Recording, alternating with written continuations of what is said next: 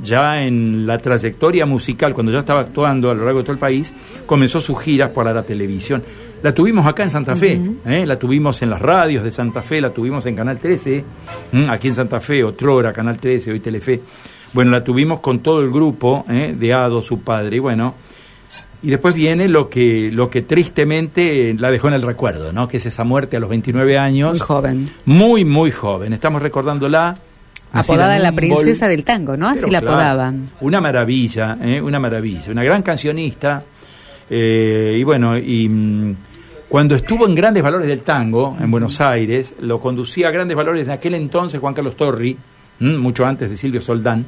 Y bueno, y tuvo, repetimos, una, una historia muy, muy, muy, muy increíble, ¿no? Eh, la interpretación de Chani a esta hora de la mañana. Bueno, dejamos eh, a Chani, dejamos el recuerdo de su natalicio en Humboldt, eh, aquí en el departamento de las colonias, y vamos a hablar de un tema que es actualidad. Hacíamos referencia hace un ratito al reclamo, a la protesta de Festran por estos temas que, mm, que están no resueltos todavía o no están resueltos. Está en línea Mauricio Herzog, dirigente Festran, con él vamos a hablar. Un gusto saludarlo, Mauricio, buen día. ¿Qué tal? Buen día para vos y para todos los audiencia. Bueno, eh, temas no resueltos que llevan a la federación al paro, ¿no? Como es esto de las asignaciones familiares y como es esto de las prestaciones de IAPOS, ¿no? Sí, exactamente, y lamentablemente luego de ser prudente y de tener la intención del diálogo tanto con el gobierno provincial como con los intendentes para resolver estos dos problemas que nos acusan eh, eh, desde hace varios tiempos, eh, pero bueno, ante la falta de respuesta del gobernador y ante la negativa de los intendentes, que comenzamos con estas 48 horas de fuerza en el día de hoy y que se extenderán hasta mañana viernes. Claro, ¿ustedes qué interpretan? ¿Que las autoridades no quieren, que no saben, que no pueden? ¿Qué, qué es lo que interpretan ustedes de, esta, de este diálogo que no llega a un, a un final feliz, ¿no? Para los trabajadores. Claramente, claramente no quieren. Eh, a ver, las asignaciones familiares en nuestro sector para poner en contexto, un hijo en edad escolar está en 780 pesos, a nivel nacional está entre 7.500 y 11.400 pesos según el rango de salario de los trabajadores. Nosotros, eh, nuestro horizonte son las asignaciones familiares nacionales, pero obviamente no lo pretendemos de un día para el otro. En las charlas que hemos tenido con los intendentes, lo hemos manifestado que lo que queremos es un aumento ahora para después seguir discutiendo. Este aumento que nosotros pretendemos no es más que el 1% de la masa salarial en cualquier municipio y comuna, no es algo impagable, por ende no quieren y tiran la pelota que es responsabilidad del gobernador, desde el gobierno nos dicen desde hace tiempo que está en análisis, pero nunca se modifica la asignación y bueno, estamos en este ida y vuelta entre los intendentes y el gobierno provincial y en el medio de los trabajadores que siguen cobrando eh, pésimas asignaciones familiares, ni que hablar eh, de las prestaciones del día, porque todo el mundo sabe las vicisitudes que se están cada día acrecentando más. Esto no viene de hoy, viene de, hace muchos años, pero bueno, necesitamos respuestas urgentes para nuestro compañero. No puede ser que un compañero trabajador tenga que alguna urgencia en cuanto a salud y vaya y le cobren un plus y no tenga ese dinero eh, para pagar ese plus que no debería pagarse y bueno, que no tengamos respuesta del gobierno.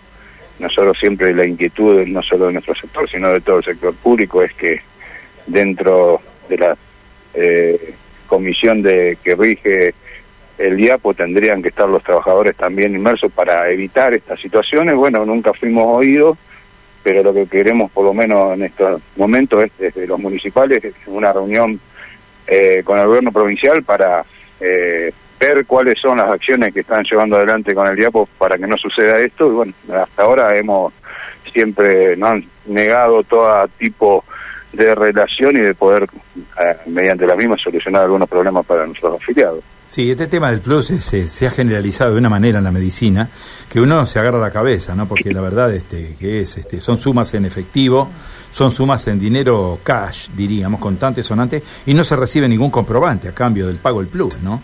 Esto es increíble. No, exactamente, eh, como lo decís vos, en la atención primaria, ni que hablar cuando hay intervenciones quirúrgicas, cuando peor la está pasando una persona en cuanto a algo tan eh, digno como es la salud eh, que te cobren pluses astronómicos muchas veces eh, y que nuestros compañeros estén presos, eso quizás no se puedan hacer una intervención quirúrgica porque le cobran algo que es indebido, que el gobierno provincial lo conoce, pero no toma cartas en el asunto, ¿sí? te dicen denuncia, yo creo que tendrían que haber inspectores controlando de otra forma y no que, que sean únicamente los compañeros que denuncien. Pero bueno, es, son temas que de la única forma que se solucionan es con eh, el diálogo, con acciones y bueno, eh, es por eso que nosotros pretendíamos ese tipo de reuniones, pero bueno, nos niegan el diálogo, nos, niegan la posibilidad de acciones y es por eso que estamos con la medida por, los dos temas, ¿no? Uno creo que era de más fácil solución, que son las asignaciones, vuelvo a repetir,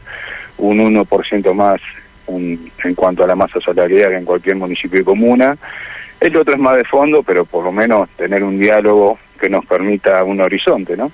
Bien, la medida de fuerza hoy entonces se materializa con cortes de ruta, con concentraciones de trabajadores en distintos puntos de la provincia.